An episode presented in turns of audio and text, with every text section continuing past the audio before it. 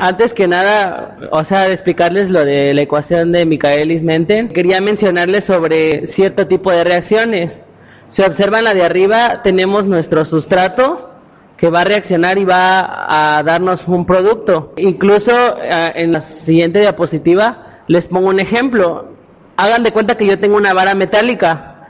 Entonces lo que quiero es obtener dos pedazos de mi vara metálica. Entonces lo que voy a hacer es romperla.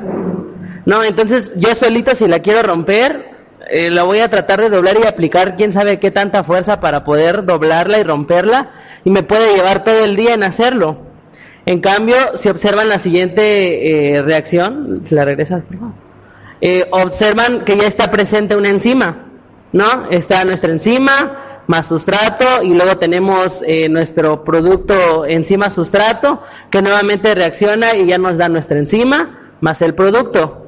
Entonces, la enzima no, no interviene en la, en la concentración o no interviene en sí en la reacción, lo único que hace va a ser acelerar nuestra reacción. Entonces hagan de cuenta, si yo solito quiero doblarlo, pero no puede y viene alguien así súper fuerte con músculos, me va a ayudar, ¿no? Y vamos, la rompemos, la doblamos y pues ya súper rápido y no cambié ningún tipo de concentración.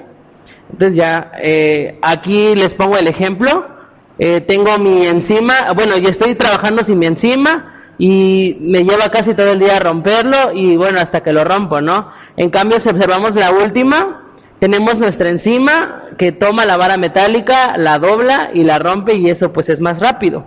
Ahora, yo antes pensaba que la ecuación de Michaelis-Menten era solamente una persona y no, es un hombre y una mujer, Michaelis es el hombre y Menten es la mujer, que descubrieron eh, este proceso. Entonces, el sustrato influye muchísimo en la velocidad de tu reacción. Cuando tú eh, pones el sustrato y pones tu enzima, se va a llevar a cabo la reacción, pero entre más sustrato pongas, más rápido va a ser tu reacción, pero no va a ser siempre así. Entonces, se observan, eh, este eje es la velocidad de reacción y este eje es la cantidad de sustrato. Entonces, si yo agrego más sustrato, aumenta mi velocidad y si sigo agregando sustrato, mi velocidad va a seguir aumentando, pero hasta llegar a un punto que se llama la velocidad máxima. Al, llegar a la velocidad máxima, agregues el sustrato que tú agregues, ya no va a cambiar la velocidad de reacción. Esto se debe porque no sé si han escuchado o si recuerdan sobre el reactivo limitante. Ya ven que el reactivo limitante en una reacción es el que se acaba primero y, y pues ya no puedes seguir con tu reacción. Lo mismo pasa, nuestro reactivo limitante en la reacción van a ser las enzimas. Entonces, eh, van a, va a llegar un punto en el que tus enzimas van a traer el sustrato y se van a saturar. Entonces ya todas están ocupadas y ya, aunque tú sigas aumentando sustrato, pues tu, enzima, tu reacción ya no va a seguir siendo más veloz. Eh, un ejemplo es eh, el de una empresa, por ejemplo. Yo tengo 10 trabajadores que toman un costal y me lo convierten a producto por minuto. Entonces, aunque yo les traiga 200 camiones de costales, pues ellos solamente pueden trabajar un costal por minuto, ¿no? Entonces, la velocidad de reacción se va a detener hasta que tus enzimas se saturen. Ahora, si observan, tenemos eh, la forma de nuestra gráfica, es una parábola. Entonces, Micaelis y Menten, este, no, todavía no observaron, ¿no? De que el comportamiento enzimático era similar al de una parábola. Entonces dijeron, pues lo apliquemos, ¿no? Entonces, si recuerdan, la ecuación para la parábola es y igual a a por x entre b más x. hipérbola, perdón, me, confundí. Entonces, y sabemos que era el valor de la velocidad, eh, x era nuestra cantidad de sustrato, si recuerdan la forma de la gráfica. Entonces, A está interpretado por una asíntota, no sé si lo recuerdan, que es un valor de Y cuando X tiende a cero. Entonces, en la gráfica nuestra asíntota era la velocidad máxima. Entonces, aunque nosotros agreguemos cierta cantidad, eh, cuando X tiende a infinito, porque podemos aumentar la cantidad que sea de sustrato, pero nunca vamos a llegar hasta ese punto. Y B, eh, mencionaba eh, lo que leí que B es nuestra asíntota cuando está a la mitad. Si lo... Entonces, si esta es nuestra asíntota, el valor de B va a ser justo a la mitad, pero con valores de X, o sea, con valores de sustrato. Entonces, por eso el valor de B lo cambiaron como la constante de Michaelis, porque pues ellos descubrieron eso, ¿no? Entonces, lo que trata eh, Michaelis y Menten es, como les mencionaba hace un momento, que ocurría una saturación al 100%.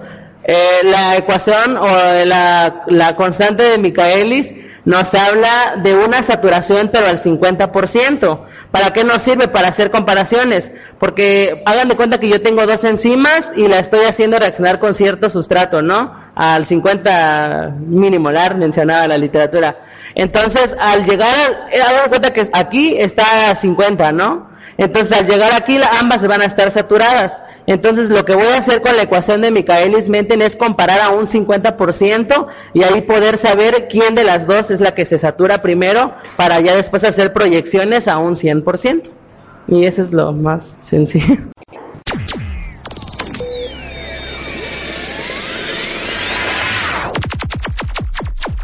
¿Cómo ve Valeria a Michaelis-Menten? Ay, pues está complicado. Complicado. Zuleima, ¿cómo lo ven? Bien, pero quiere más, que estudiemos más. ¿Qué entendió Bueno, de que este es aquel que, que va a estar en juego mi, mi enzima, pero ya no como para hacer más rápido mi reacción, porque dijo que cuando la reacción va a aparecer, este, cuando tu reactivo sea limitante, las van a ser las enzimas. Entonces, este, aunque tu reacción más se aumente, pues ya no va.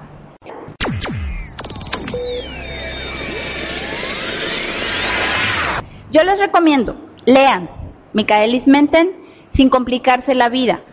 Michaelis Menten en el Leninger viene así, en el Boet viene así. Entonces, traten de leerlo, googleen, vean la presentación, escuchen el podcast a Ismael y tratamos de resolverlo. Michaelis Menten se trata de concentración, se trata de velocidad. Entonces, Michaelis Menten se traduce así. La concentración de sustrato, concentración de sustrato necesaria para alcanzar un medio, ve entre dos, de la velocidad máxima de la reacción. Así se lee. La concentración de sustrato ¿Cuántos milimoles de sustrato voy a necesitar para alcanzar, como dijo Ismael, un medio de la velocidad máxima de la reacción? ¿Por qué se satura? Porque estoy hablando de un sitio activo. ¿Se satura por qué? El sitio activo está ocupado. Tengo que esperar a que termine con ese sustrato y salga de ahí el producto para que entonces vuelva a entrar el nuevo sustrato. Entonces, dado que hay un sitio activo que se está saturando a altas concentraciones, tengo que esperar.